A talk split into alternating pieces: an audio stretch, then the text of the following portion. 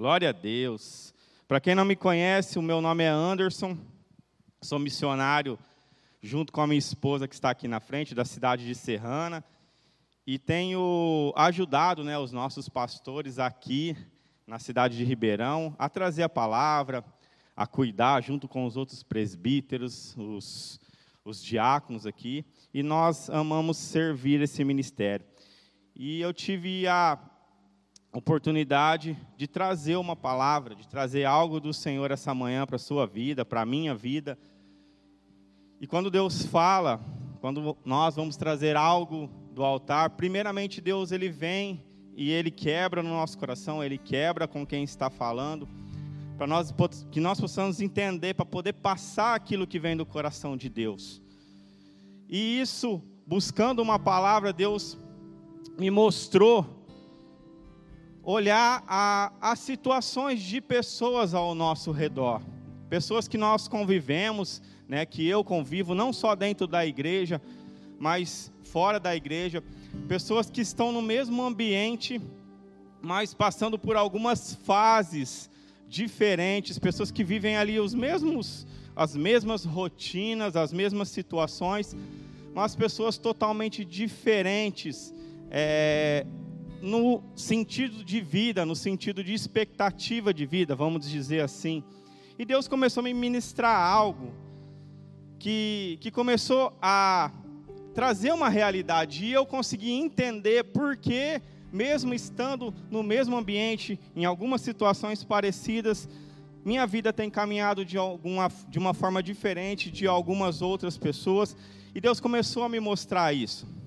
Mas o que me chamou a atenção foi quando, orando a Deus, falando a Deus, falando com Deus, Deus ele me levou a visualizar pessoas com situações muitas vezes em grandes dificuldades, em grandes lutas, né? E muitas vezes essas pessoas elas acabam recorrendo, né? Vamos falar pessoas que têm um conhecimento bíblico, elas acabam recorrendo à própria palavra e a gente tem a tendência de correr naquela palavra de Jó, né? Quantos aqui conhecem a história de Jó?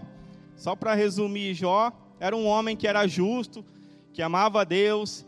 E um dia, Satanás passando, foi lá, viu Jó que tinha tantas coisas, é, tantos bens, prosperidade, enfim, felicidade. Satanás resolveu ir lá e falar com Deus, e Deus autorizou ele a tocar no, nas coisas de Jó, né? Só não tocou, só não matou Jó, mas tirou tudo que ele tinha. E Jó se encontrou numa situação totalmente, vamos dizer, de total desgraça na vida dele, tá? Fora da graça.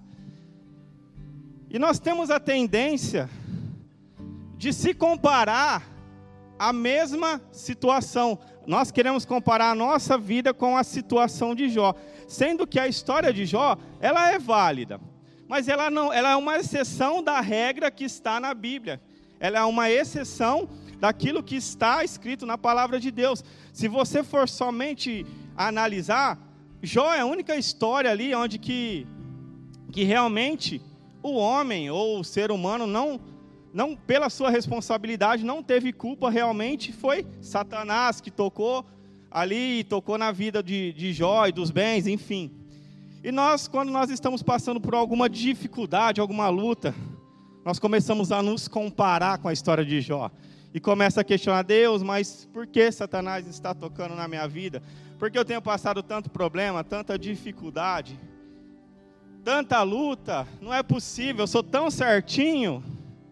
Eu já fiz isso. E aposto que, aposto não, desculpa. E eu imagino que muitas pessoas aqui também já se colocaram ali na mesma situação de Jó. Mas essa manhã eu quero te trazer uma visão diferente. Eu estava comentando com o Fábio ali sobre a introdução e ele praticamente já pregou a minha palavra. Isso, você vê a conexão de espírito, mas essa manhã eu quero te trazer para uma realidade na qual você vai tirar a responsabilidade de Deus, de Satanás, das circunstâncias, vai entender que a maioria das vezes é a nossa decisão, é a sua decisão que vai fazer toda a diferença da situação que você vai viver ou que você vai ou que nós vamos passar daqui para frente. Amém? Então entenda que a nossa vida, a sua vida é o reflexo de tudo, de todas as escolhas que você fez ou que você deixou de fazer.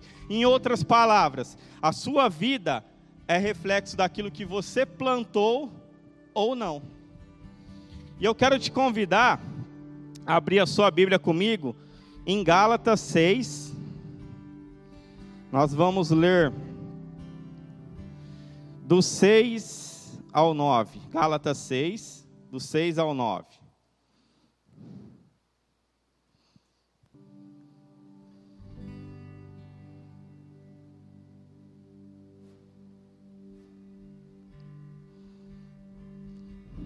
Diz assim: eu vou ler na minha versão, tá, gente? Mas aquele que está sendo instruído na palavra, faça participante de todas as coisas boas que ela o instrui. Não vos enganeis, de Deus não se zomba, pois aquilo que o homem semear, isto também ceifará. Porque o que semeia para a sua própria carne, da carne colherá corrupção. Mas o que semeia para o seu espírito, do espírito colherá a vida eterna. E não vos cansemos, e não vos cansemos de fazer o bem, porque o seu tempo ceifaremos e não desfalecemos. Amém? Põe a mão na sua Bíblia, vamos orar. Pai, em nome de Jesus, te glorificamos, Senhor Deus, te exaltamos essa manhã.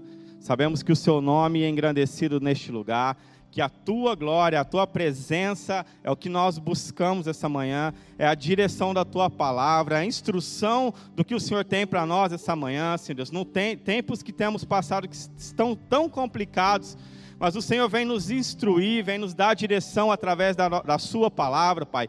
E eu quero essa noite te pedir, Senhor Deus, abra a mente, o coração, Deus, tira todo o impedimento do coração e da mente dos teus filhos, que eles possam receber a palavra essa manhã, que nada venha de mim, mas tudo venha do teu Espírito Santo, que a presença, a glória do Senhor Jesus esteja aqui, que é o mais importante que viemos buscar essa manhã, Pai, e que o seu nome seja glorificado, Pai. Me usa como instrumento. Abre, o Deus, o coração e a mente aqui de todos e que o Senhor possa ser exaltado e glorificado em nome de Jesus. Amém. Glória a Deus. Glória a Deus. Sai, Marcinho. Deus.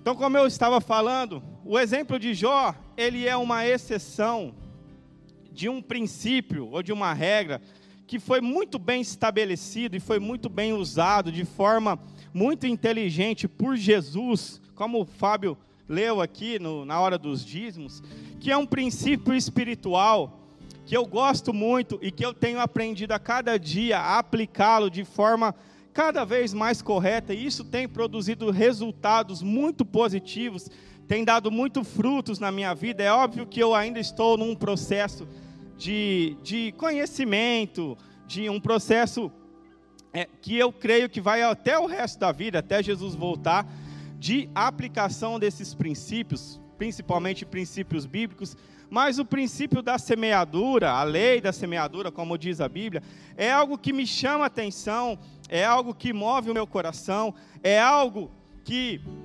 você precisa entender que a responsabilidade, muitas vezes, da sua vida, do caminho que você tem tomado, não é somente Deus mas é a sua escolha, é o que você tem decidido, é o que você tem deixado de decidir, é aquilo que você tem feito com as suas decisões que está determinando aonde você está hoje. E quando você compreende isso, quando você começa a assumir a responsabilidade pessoal disso, você começa a ir mais próximo na, na presença ou no propósito de que, do que Deus tem para a sua vida. E Deus, ele tem bênçãos. Nós precisamos entender isso. Deus, ele tem o desejo de te abençoar. Deus, ele tem o desejo de cuidar de você. Deus, ele tem o desejo de, de te dar o do melhor. Tá? Mas nós muitas vezes confundimos isso, querendo colocar essa responsabilidade somente nele. Achamos que a nossa função é vir na igreja, fazer uma oração e ser uma pessoa boazinha. Isso é o mínimo. Isso é o mínimo que nós precisamos ser como cristãos amar o nosso próximo, amar a Deus, isso é o básico. Mas precisamos entender que a nossa responsabilidade, de fato, ela é o que vai conduzir o nosso caminho até a presença de Jesus. E nós lemos nesse texto aqui, ele é um texto muito simples, mas com verdades tão profundas que Deus foi me mostrando. Se nós lermos cada, cada palavra, cada parágrafo aqui de uma forma sobrenatural, entendendo o que Deus quer, nós, nós poderíamos ficar aqui várias horas falando somente desses quatro versos que nós lemos.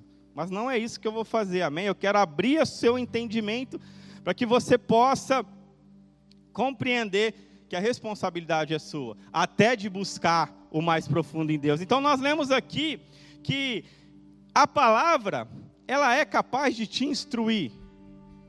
A palavra, ela é capaz de te instruir e de te trazer coisas boas. Quando você é instruído pela palavra, a própria palavra aqui diz que ela te traz coisas boas, é aquela que você que te instrui, que você vai tirar o bom fruto ali da palavra. Por isso que você precisa entender e conhecer cada princípio, cada lei que está estabelecidos desde a fundação do mundo, que Jesus usou muito bem, como eu falei aqui, e que nós precisamos aplicar todos os dias nas nossas vidas. Em Gálatas aqui ele mostra que no verso 8 existem dois tipos de terreno. O Fábio falou da colheita, mas eu vou te colocar como o, o agricultor. A sua responsabilidade é como agricultor. O, o Fábio disse aqui que a terra, por si só, ela dá o fruto, não é verdade? Como ele deu o exemplo aqui, ninguém vê o, o, o cara semeando lá, o, o agricultor semeando e fica lá na, na todo dia, ó, cresce, cresce Ninguém vê isso numa plantação natural. E na nossa vida espiritual também acontece a mesma coisa. Mas em Gálatas, aqui, no, no versos 8, diz assim: que existem dois tipos de terreno. O primeiro dele é um terreno carnal, né? onde estão as nossas paixões, os nossos desejos. Não adianta você querer ser 100% espiritual. Amém? Você precisa entender isso. Não dá para ser 100% espiritual, porque nós estamos na carne. Nós estamos ainda estamos, nós estamos num corpo que é carnal, que está sujeito às paixões desse mundo, às, às, às paixões carnais. Mas isso não quer dizer que você precisa se entregar para esse terreno. Não quer dizer que você precisa se entregar como nós estamos vivendo agora a época do carnaval, que é a festa da carne, que é onde Satanás, os espíritos são libertos para que a carnalidade, o pecado, ele seja de, é, tratado de forma natural.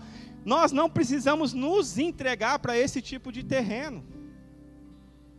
Nós vivemos aqui, nós vivemos no meio do mundo, nós estamos aqui no meio das pessoas, conhecemos, temos parentes, amigos que ainda vivem esse tipo de carnalidade. Eu mesmo já passei muito por isso. Não, nem sempre fui cristão, nem sempre fui crente. Mas nós temos esse terreno onde nós mili precisamos militar a cada dia, lutar contra esse terreno carnal. Porque a palavra diz: quanto mais você jogar semente, quanto mais você se entregar, quanto mais você ali dedicar, jogar o seu tempo ali, mais a carnalidade cresce.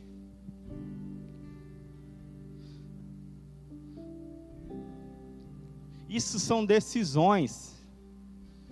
Teve um presbítero, amigo nosso, que teve problema com pornografia. E ele falou uma estratégia muito legal, né? Que ele, ele falava assim: quando eu tinha desejo de ver, de experimentar pornografia,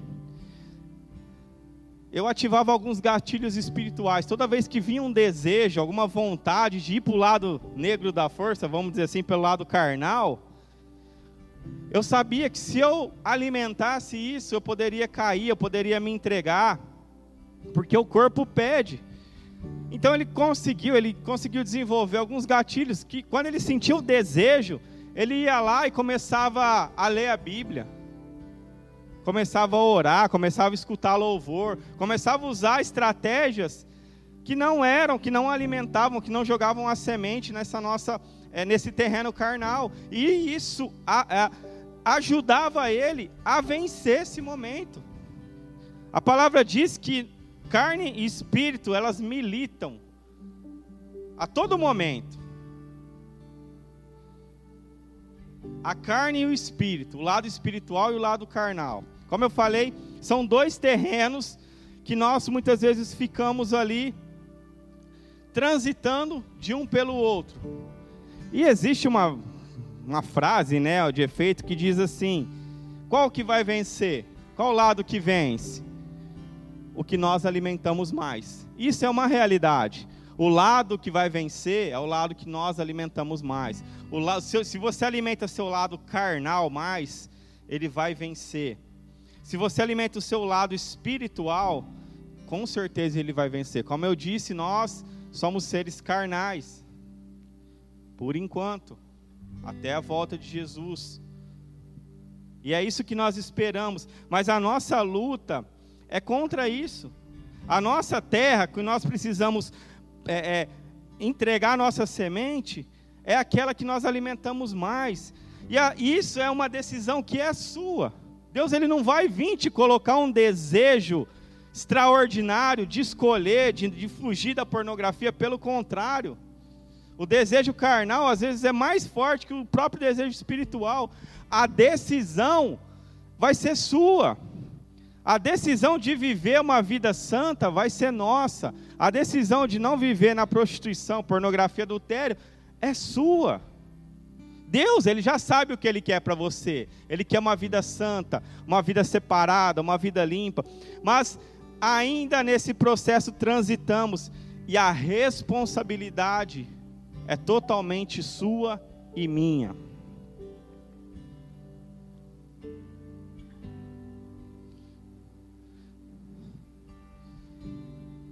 Quando o agricultor ele vai plantar, quando ele vai escolher ali o local, muitas vezes a terra que ele vai plantar, ela não tá legal só para jogar semente.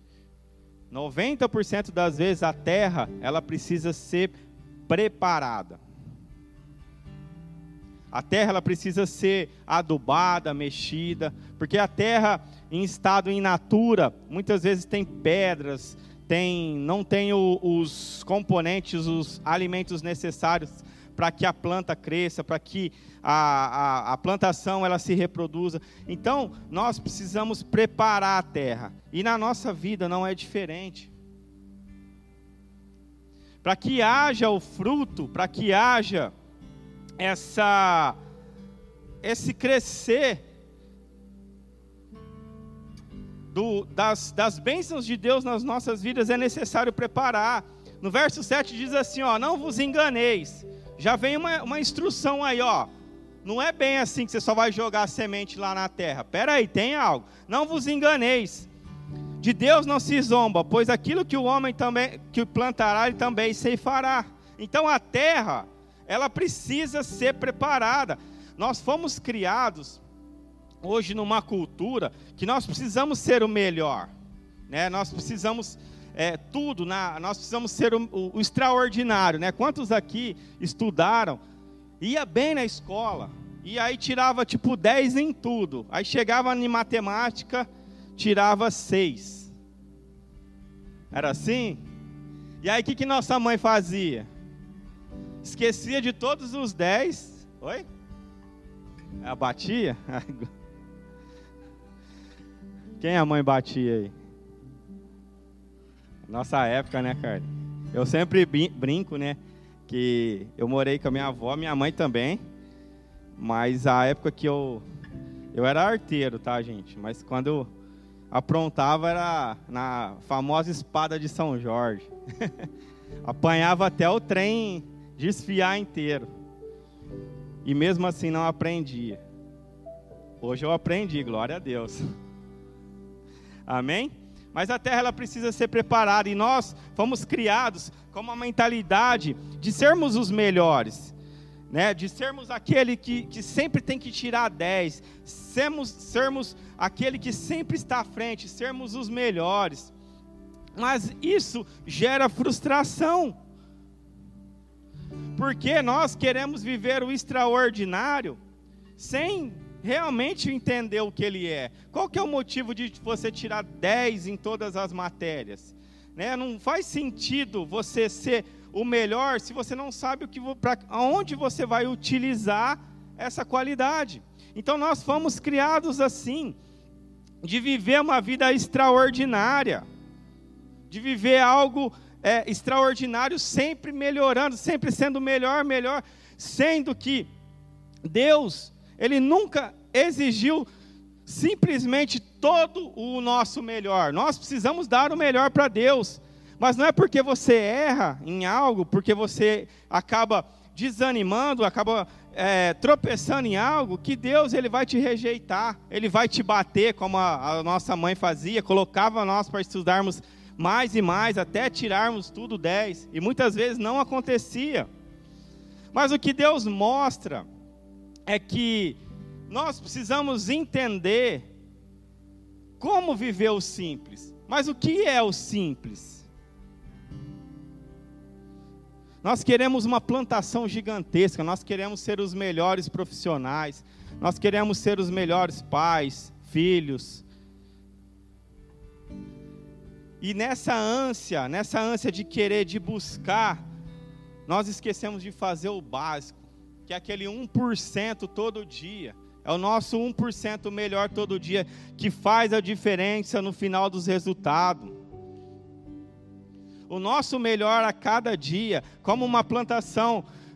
Quando o, o, como o Fábio falou aqui, quando o cara coloca ali a semente, ele preparou o terreno, ele usou os adubos certos, ele usou a, a quantidade certa de elementos ali, ele jogou a semente muitas vezes na fé, mas ele também vigia. Quando a semente começa a nascer, ele vê se não tem nenhum tipo de praga, nenhum tipo de, de, de inseto que vai estragar a plantação. Isso é 1% todo dia que nós precisamos estar fazendo. Nós queremos só ver a plantação totalmente pronta, mas nós não conseguimos entender que o 1% de Deus, aquilo que é simples, nós temos deixado de fazer. E aí vem aquele perfeccionismo. Ah, se não for 100% perfeito, eu prefiro não fazer. E esse é um dos problemas também, que esse tipo de perfeccionismo, ah, se eu não servir, se eu não ficar duas horas orando para Deus, para mim não adianta. Aí você não passa 10 minutos. Se eu não ficar 40 minutos, uma hora lendo a Bíblia, para mim não serve. Aí você acaba não ficando nem um minuto. Vocês estão entendendo o que eu quero dizer? O perfeccionismo às vezes traz essa, essa, essa paralisia na nossa mente. Porque a gente quer planeja algo muito mirabolante, muito extraordinário. esquece, se nós fizermos um passinho todos os dias, orar a palavra, ler é, é, a palavra, orar para Deus, vir à igreja, isso vai nos encher muito mais do que nós pegarmos um culto de ficar três horas aqui conversando. E o remédio para isso é nós fazermos. Começou, comece. Começa, começa, não fica querendo mirabolar um plano. Começa.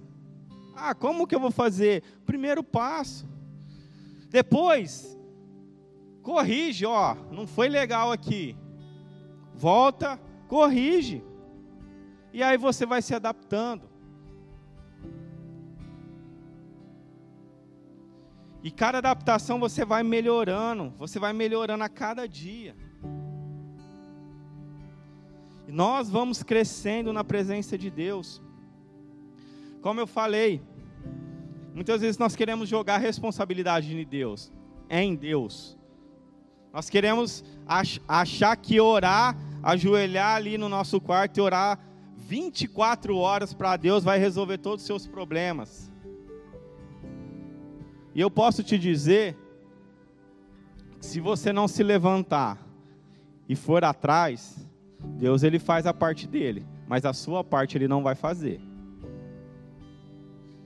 Deus ele quer te abençoar, ele quer te é, é, que você cresça, quer que você se desenvolva, quer que você avance. mas a sua parte você precisa fazer. A minha parte eu preciso fazer. Imagina Jesus, Jesus ele tem tem todo o poder. Esses dias eu estava, ontem mesmo, eu estava assistindo The Chosen de novo, Os Escolhidos lá, muito legal aquela série, quem puder assistir.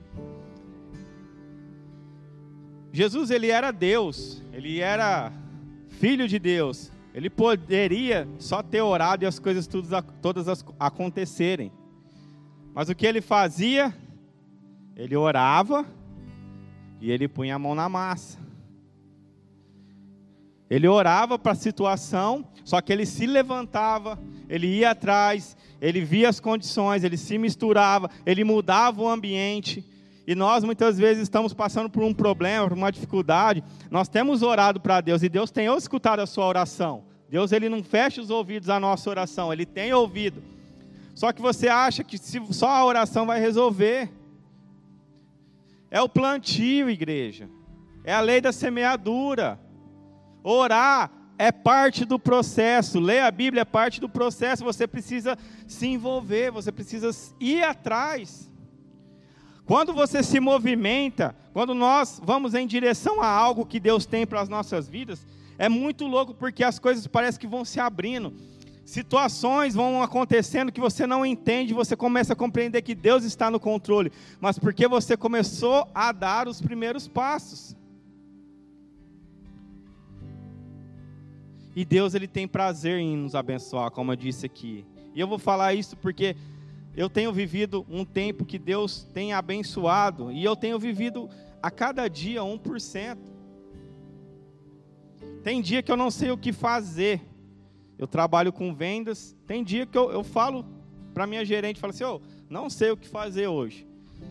Só que uma coisa eu sei, se eu ficar parado em casa, que eu sou externo, eu não tenho lugar fixo, eu falo assim para ela, se eu ficar parado em casa, eu tenho certeza que ali não vai acontecer nada. E toda vez que eu saio, que eu vou para algum lugar, sempre acontece uma situação ou uma conexão que me, que me traz um tipo de venda, um tipo de network. Mas porque eu saí, eu me movimentei.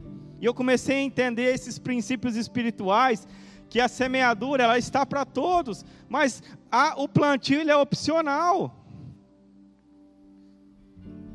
Você vai plantar se você quiser. Deus ele não vai jogar a semente para você. Ele te dá a semente toda na sua mão.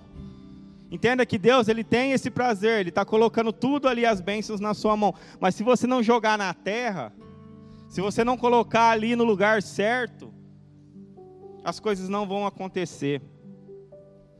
E uma coisa interessante que, que também fala aqui em Gálatas, que é a respeito da escolha da semente.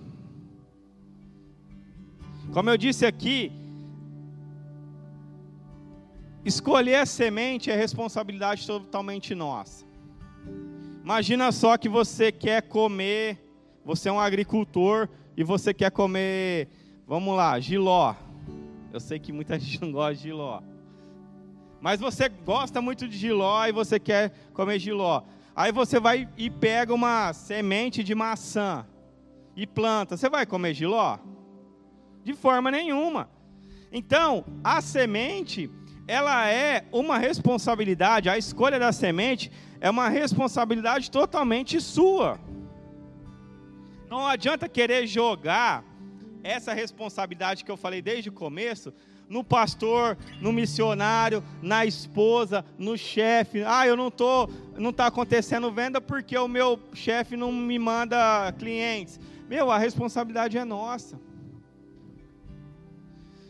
A gente tem a, a, tendência a jogar a responsabilidade no outro, como eu falei aqui no começo. Toda vez que a gente está passando por algum tipo de dificuldade, a gente corre lá para a Jó e acha que é o diabo que está ali te falando com Deus a respeito da sua vida, sendo que o diabo nem precisa disso. Desculpa, mas para algumas pessoas o diabo não precisa nem falar com Deus para tocar na vida.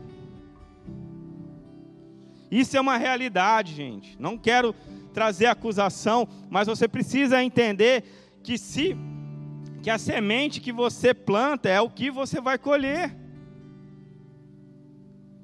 A semente que você joga na terra é aquilo que você vai comer. As atitudes que você toma, aquilo que você tem feito, as escolhas que você tem feito, elas vão ser os frutos que vocês vão colher daqui para frente. Analisa com você, para um minuto para pensar hoje a sua vida. Como está a sua vida hoje? Pensa quatro, cinco, dez anos atrás, o que você plantou para estar tá colhendo hoje? O que você fez ah, sei lá, três, dois anos atrás, e você está colhendo hoje. São coisas boas? Se são, glória a Deus. Se não são, o que, que você precisa fazer? Plantar coisas novas. O plantio, ele é opcional, como eu falei, Deus ele te dá a semente, você escolhe. Só que a colheita não tem como você escolher. O que você plantar, você vai colher. Entenda isso no âmbito espiritual, amém?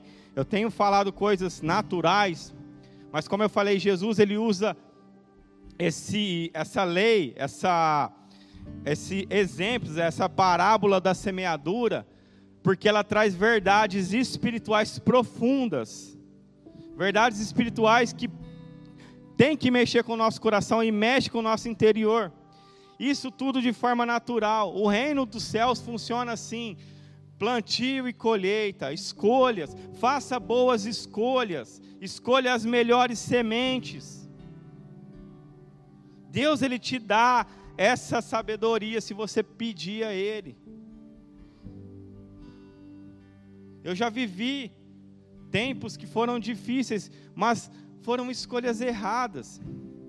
A gente tem que entender que Deus, Jesus, ele perdoa o pecado. Deus ele perdoa a atitude. Mas a consequência você vai colher. A consequência ela vai vir. Vamos dar um exemplo. Uma menina de 16 anos que engravida. É errado? Estou perguntando, é errado? É errado, não é? O filho que nasce dela é errado? Não? Mais ou menos. No sentido da criança, não, mas a atitude dessa mãe, sim, é um pecado. Deus perdoou o pecado dela? Deus perdoou ali o sexo fora do casamento? Perdoou, mas a consequência. Agora imagina para a criança, uma família de repente desestruturada, sem pai, sem uma condição financeira, a consequência ela gera. Deus ele perdoa o pecado, porém a consequência, o fruto, nós vamos ter que colher, nós vamos ter que muitas vezes amargar do fruto. Não me entenda que eu estou falando que um filho é errado, tá, gente? Pelo contrário, o filho é bênção. Mas na situação, no momento, pode ser que não seja tão bênção naquele momento. Deus sabe de todas as coisas, mas isso são consequências de semente que nós plantamos. Uma coisa também que fala aqui no verso 9 é o tempo. Como eu falei, o que você tem colhido hoje muitas vezes é algo que você plantou há 4, 5, 10 anos atrás. O tempo, ele é algo crucial para que uma para que uma planta ela se desenvolva, ela cresça, ela tem um determinado tempo de colheita. Mas sabe o que é interessante? Vocês sabiam que dá para plantar, o, o, na verdade, o ano inteiro, o ano inteiro os produtores plantam. Porém, as sementes Cada tipo de planta, cada tipo de, de, de semente, ela se desenvolve em melhores estações do ano. Por exemplo, se você for pegar o trigo, ele é melhor no tempo mais quente, mais frio é mais complicado. Só que existem sementes que você, você pode plantar o ano inteiro. Só que as sementes precisam ser específicas. Você tem melhores resultados com sementes específicas. E esse tempo, nós precisamos entender qual que é a semente certa para você plantar no tempo que você está. Porque de repente, se você colocar uma semente errada, não que seja é, pecado, enfim, mas o resultado que você espera não vai ser aquele que Deus queria ou o que você estava esperando. Mas o tempo, ele faz toda a diferença. O tempo para uma planta, o tempo para o crescimento, o tempo para as nossas vidas como cristãos, ele faz toda a diferença. A gente ora para Deus e quer uma resposta no dia seguinte. Quantos aqui já fizeram oração assim? Já foi, Márcia? Esses dias eu até comentei aqui num culto. Eu estava conversando com uma moça da igreja, né? Sobre uma situação de namoro e tal. E ela falou assim: é, Ó, eu orei para Deus e falei para Deus me dar a resposta. E, tipo, era uma sexta. Ela falou assim: Ó, eu orei para Deus e falei que eu queria uma resposta até domingo. Aí eu olhei para ela assim, eu falei: Você acha que você é quem para falar com Deus assim? É engraçado, mas a gente fala assim. E ela assim, é, ela, ela vai na igreja, ela não está início de conversão. Aí eu catei e falei, e olhei para o olho dela e falei assim: quem que você acha que é para falar com Deus assim? Ela ficou toda. Ah, mas não. Eu falei, não. Eu perguntei, falei assim: você acha que Deus, ele te deve algum tipo de satisfação? Você acha que Deus, ele tem que te dar uma resposta quando você quer? Você acha que Deus, ele está ali para te servir a hora que você quer? Eu fui muito duro com a menina, mas foi necessário. Porque ela entendeu que o tempo não é o que ela determina. O tempo é, o, é Deus quem determina. A sua função é orar. Você fez bem em orar. Você faz bem em orar, porque a sua função é jogar a semente na terra. A sua função é escolher a semente boa, é escolher a semente de determinado tempo, é preparar a terra, é jogar o fruto ali, é cobrir a terra. Agora o tempo de crescimento é de Deus. E esse tempo é Deus que vai determinar. E o tempo de Deus ele é perfeito. Não adianta a gente querer, de repente, é, é, por exemplo, vamos dar um exemplo. Os jovens estão aí na flor da, da pele. Eu tenho, a gente tem um meninos jovens lá em Serrana. É, e eu conversando com ele sobre namoro, sobre relacionamento, ele falou assim: Nossa, eu vi uma menina que, é, que eu quero casar com ela. Eu falei: Cara, você tem 16 anos, você não sabe nem o que você quer comer. Como que você quer casar com a menina? Eu falo, você não tem nem maturidade para se sustentar. Não, mas eu quero e não sei o que tem. Eu falei, ó, esquece esse assunto. Vamos pensar no seu crescimento espiritual. Por quê? Não é o tempo determinado. E quantos jovens entram em relacionamentos, como eu disse aqui, fora do tempo determinado, acontece de engravidar, e muitas vezes o, o, a relação não dá certo e a criança nasce, enfim, transtorno. Só que também, o teste do tempo é um dos testes mais difíceis para o cristão. E eu aprendi com duras palavras que Deus, Ele pode te dar certos tipos de respostas. Por exemplo, quando você ora e pede algo, Ele pode te responder imediatamente. Quantos aqui já tiveram uma resposta imediata de Deus? Deus ele pode. Mas também eu aprendi que Deus, ele leva um tempo para poder responder aquilo que eu quero. Se sim, se não, enfim, demora um tempo para poder vir essa resposta. E o que eu aprendi mais ainda em duras penas é que Deus pode até não responder minha oração e está tudo certo.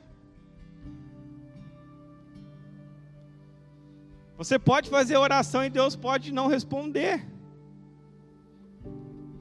E eu já entendi isso como uma segurança, como algo, uma proteção que Deus tem para as nossas vidas. Como algo que Deus ele quer te guardar. E a resposta de Deus muitas vezes não é da forma que nós desejamos, mas é da forma que ele quer. Não espere respostas, como eu falei da moça uma resposta fast food que essa geração exige.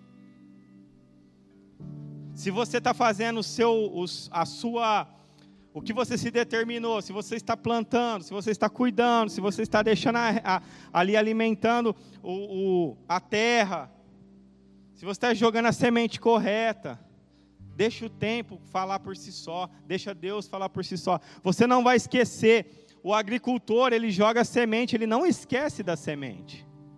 Como o Fábio falou, às vezes o cara pega, ele investe milhões de reais na fé, porque ele joga ali a, a, a semente na, na, na esperança que algo vai acontecer, que algo vai nascer, mas ele também, todo temeroso, ele sabe que há situações controversas, adversas. Por exemplo, pode vir uma geada, pode vir uma tempestade, pode vir enchente e acabar com tudo. E nem, nem por isso ele para de, de, de jogar semente, nem por isso o, o, o agricultor ele hesita em plantar novamente. E às vezes na nossa vida, qualquer tipo de tempestade, depois que nós jogamos a semente ali, qualquer tipo de luta, a gente já quer hesitar. Ah, não, ó, isso aqui não deu certo, eu não vou mais jogar a semente. A gente começa a desistir, a gente começa a ficar, a perder a nossa esperança, a perder a nossa fé. E não foi para isso que Jesus te chamou. Jesus ele te chamou para confiar nele. Como eu falei, o plantio ele é opcional, a colheita não. Ele te chamou para plantar. Ele te chamou para entregar o seu melhor, para entregar aquilo que você tem, as sementes que você tem, aquilo que está dentro do seu coração. Como eu falei, são exemplos espirituais. Você tem muita semente para plantar a igreja. Você tem sonhos, você tem projetos, você tem algo guardado de repente no seu coração que você foi frustrado por alguma adversidade da vida. Mas essa manhã Deus está te chamando para jogar semente novamente, amém? Não hesite, não hesite. Vai na fé, confie em Deus. Confia na presença do Senhor Jesus. Nós estamos falando de responsabilidade pessoal. Para de jogar responsabilidade em Deus e começa a assumir a sua responsabilidade pessoal, nas suas coisas, na sua vida. Não estou falando de independência, entenda isso. Você precisa ser dependente de Deus, mas a sua responsabilidade ela precisa ser tomada. E o tempo vai se encarregar de tudo acontecer. O tempo, ele é o melhor. Se você usar ele como amigo, ele é o nosso melhor amigo não nosso inimigo. Muitas pessoas usam o tempo como inimigo, achando que vai demorar. São pessoas mimadas que foram criadas no, no imediatismo, naquilo que tudo que queria dava. Eu lembro um tempo que quando eu me converti, eu não sei quantos foram assim, mas eu lembro quando eu me converti, quando eu comecei, na verdade aqui na igreja, quando iniciou, eu estou desde quando a igreja veio para Ribeirão. Meu, era um tempo muito louco, porque eu orava, eu pedia alguma coisa. Eu falava, oh, quero tal coisa. Eu escrevia e Deus me dava. Eu falei, você é louco, eu sou queridinho de Deus. Quem aqui já se sentiu queridinho de Deus? Poucas pessoas, vocês precisam buscar mais, hein, igreja? Tô brincando. Mas é sério, eu me sentia queridinho, porque eu, eu, eu queria algo, e algo material. É óbvio que eu não pedi uma Ferrari, eu devia ter pedido, né? Mas tudo que eu precisava acontecia e era muito louco. Eu orava com fé e eu já meio que orava sabendo que eu ia receber. Eu falei, ah, isso aqui é fácil. E pá, acontecia. Né? A igreja em si, o crescimento aqui que nós tivemos, a mudança, foi, muito, foi um, um tempo muito especial. Mas não que eu perdi a intimidade, mas eu amadureci Aí, sabe quando a criança cresce? Que aí o pai fala: opa, agora não. Quando é bebezinho, todo mundo quer dar um mimo, um presente. Quando amadurece, opa, as coisas ficam mais caras, né? Mas Deus é assim, Deus ele é o tempo.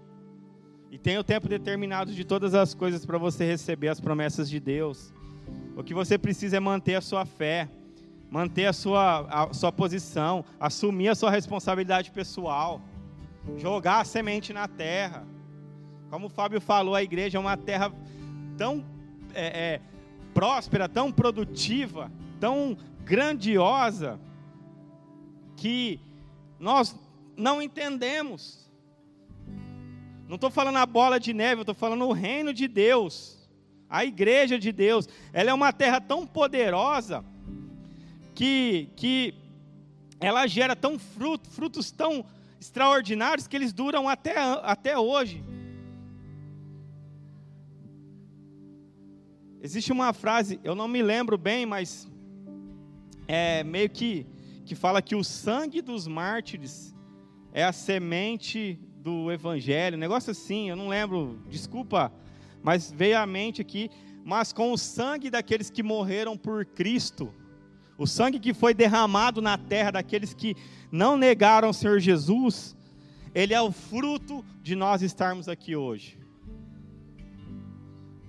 E olha o preço que eles pagavam, e muitas vezes a gente não paga o preço de vir na casa de Deus.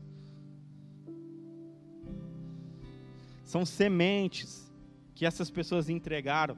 O seu legado vai ser sementes que você vai jogar na terra hoje, para que os seus filhos, seus netos colham lá para frente. E para a gente fechar, para nós entendermos o que Deus quer falar essa manhã, toda plantação tem o objetivo de uma colheita. Tudo que nós plantamos, tudo que o agricultor joga na terra, ele tem a esperança de pegar algo, como o Fábio falou. Olha como que é o poder da semente, o poder da, da terra. Imagina só, você joga uma semente de milho, uma sementinha, jogou lá na terra. A terra deu, fez o crescimento, cresceu uma, um pé de milho. Nesse pé de milho, cresceu quatro espigas de milho. Nessas quatro espigas tem em média 200 sementes. Olha o poder de, de multiplicação que a terra tem. De uma semente se transformou em centenas. Uma única semente que você joga na terra tem o poder de se transformar em centenas, em centenas, milhares de sementes na sua vida e na vida de outras pessoas. Quando você compreender o poder que tem de semear, e eu não estou falando de dízimo, tá, gente? É semear no reino de Deus, é você entregar a sua vida, é você falar de Jesus, é você jogar uma semente no coração de outra pessoa. Você está recebendo algo aqui, é uma semente que você vai compartilhar. Os dízimos funcionam também. Mas o mundo espiritual ele é muito maior do que isso. Quando você entende isso, tudo começa a fazer mais sentido. Eu não sei o que você está colhendo, se é bom ou se é ruim. Amém? Mas se for bom, continua.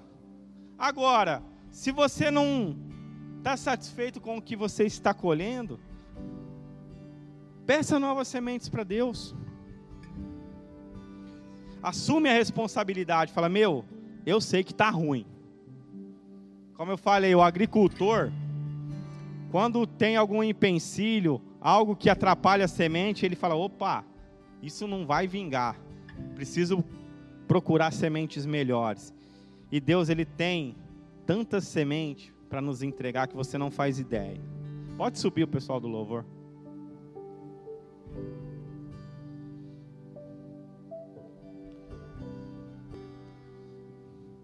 O princípio de semeador é algo que eu tenho estudado, que eu tenho colocado no meu coração, algo que eu tenho compartilhado e algo que eu tenho entendido que não pode só ficar para mim. Se você começar a ler a Escritura entendendo que todo aquilo ali, tudo que Jesus faz, ele faz para multiplicar, que Deus ele não trabalha com adição, Deus ele trabalha com multiplicação. Deus ele não tira, ele não subtrai, ele não soma, ele multiplica. Como eu falei, uma semente se tornam centenas de sementes. A bênção de Deus ela é multiplicada na sua vida quando você começa a dividir. Olha que doideira. Vocês entenderam o que eu falei? Não faz sentido. Espera aí, você está falando que quando eu começo a dividir, eu multiplico? Sim. Começa a dividir o conhecimento que você tem em Deus. Começa a dividir aquilo que Deus tem te abençoado. Começa a abençoar outras pessoas. Como o Fábio falou aqui, cadê ele? Ele dividiu o que ele não tinha. Ele dividiu um sapato. O que, que Deus fez? Multiplicou. Está com dificuldade financeira? Começa a ajudar quem precisa. Está com dificuldade no casamento? Começa a dar bons conselhos. Não vai chegar e falar, ó, oh, estou brigando em casa, larga do seu marido. Não. Começa a dar bons conselhos. Se você não tem nada a oferecer, oferece o que está escrito na palavra de Deus. Começa a dividir o que você tem, que Deus vai multiplicar a sua colheita, Deus vai multiplicar cada dia. Você vai ser, ter, ser tão cheios de bênçãos, como diz aquela palavra, seus celeiros vão transbordar.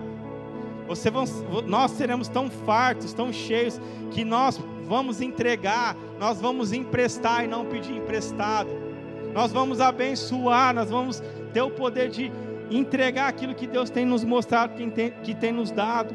O agricultor, quando ele, quando ele faz a colheita, como o Fábio falou, ele vende uma parte, ele prospera, mas uma parte ele também guarda para o seu próprio alimento e também para replantar. São sementes que Jesus está te entregando essa manhã. São sementes que Ele está te alertando, que Ele está te mostrando que você precisa entender e começar a trabalhar em direção a isso. Assuma a nossa responsabilidade é, pessoal, assuma a sua responsabilidade pessoal, que o resto Deus ele vai tomar conta. Amém? Fecha seus olhos.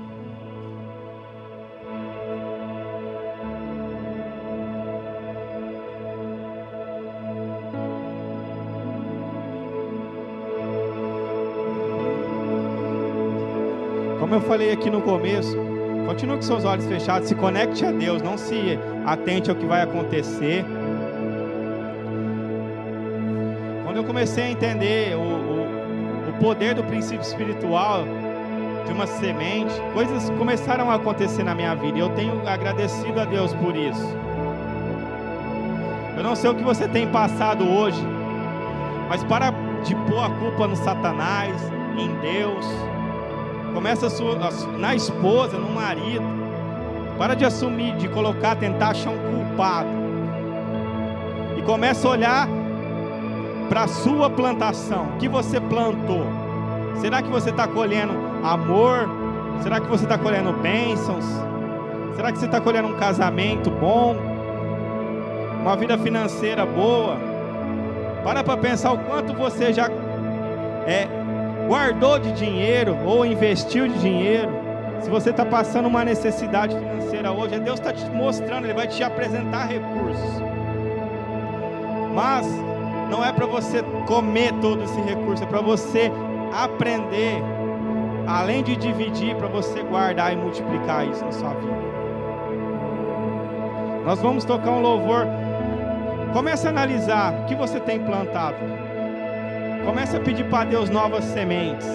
Deixa Deus te ministrar essa manhã, amém? Comece a orar e pedir sementes para Deus. Deus tem me mostrado um campo muito vasto aqui.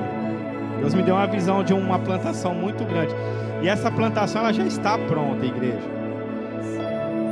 A plantação ela já está pronta.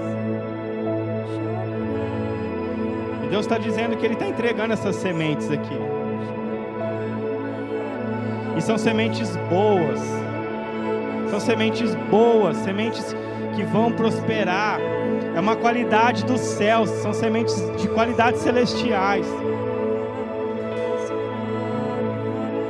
E a pergunta é: o que você vai fazer com isso que Deus está te dando? Deus ele não vai te impedir de fazer nada.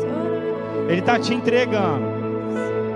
Agora a responsabilidade é sua. Se você plantar, se você comer, se você vender, o problema é seu. Mas lembre-se que Deus está te dando essa responsabilidade. Deus ele tem entregado essas sementes para cada um aqui. Deus sabe a oração e o pedido de cada um. Peça direção a Deus para o que fazer com isso. Peça direção para Deus para o que fazer com aquilo que Ele tem te dado. Não destrua. Não coloque a sua semente em lugares infrutíferos, em terras secas.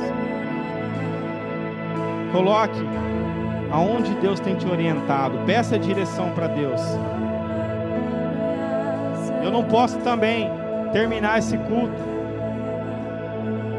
sem que você que ainda não conhece, ou você que teve uma experiência com esse Deus, com esse Jesus maravilhoso, com nosso amigo, nosso Senhor, e você quebrou a aliança, essa é uma manhã de reconciliação. Você pode ter tomado a direção da sua vida, você pode ter falado, não, deixa que eu tomo conta. Mas essa manhã Deus está te chamando para ser amigo. Ele quer ser o seu Senhor, na verdade. Ele quer conduzir a sua vida. Ele quer te ensinar como plantar, como cuidar, onde colocar a semente. E para que isso aconteça, é necessário que você também tome uma decisão. A responsabilidade é sua, não é minha, não é dos presbíteros e diáconos aqui, mas a decisão, a responsabilidade é toda sua de chamar esse Deus para morar em você, de chamar o Espírito Santo, de renovar a sua aliança essa manhã com esse Deus poderoso. Se você tem o, se você quer e tem o desejo de fazer isso, repita uma oração comigo, amém? Diz assim, Pai, Pai, esta manhã, esta manhã, eu entendi, eu entendi que eu dependo do Senhor, que eu dependo do Senhor, que tudo que o Senhor tem me dado, tudo que o Senhor tem me dado, eu preciso colocar eu preciso colocar na terra boa. numa terra boa. Então eu quero te chamar Então eu quero te chamar para fazer parte da minha para vida, fazer parte da minha vida, te reconhecendo te reconhecendo como Senhor como Senhor e Salvador Salvador da minha vida. da minha vida. Escreve o meu nome Escreve meu no nome teu livro no teu livro e que a partir de hoje a partir de hoje eu viva eu viva a sua a vontade. sua vontade Em nome de em nome Jesus. de Jesus. Pai, em nome de Jesus, Senhor Deus, eu quero orar e selar toda essa palavra. Que não seja apenas uma oração da boca para fora, mas que seja uma confissão de fé, algo que vem do Senhor, algo que vem do teu espírito, algo que conecte com a alma deles, Deus. Sabendo que a, que a decisão, ela é somente nós de te amar, a decisão de te buscar, é somente nós. A responsabilidade é totalmente nossa, ela é pessoal e não dá para transferir. Por isso eu te louvo, eu te agradeço. Peço que a semente que foi entregue aqui, Senhor Deus, seja colocada numa terra próspera, numa terra boa. Dê sabedoria, dê entendimento. Multiplica, Senhor Deus, na vida de cada irmão aqui, Pai. Em nome de Jesus. Amém. Glória a Deus. Aleluia.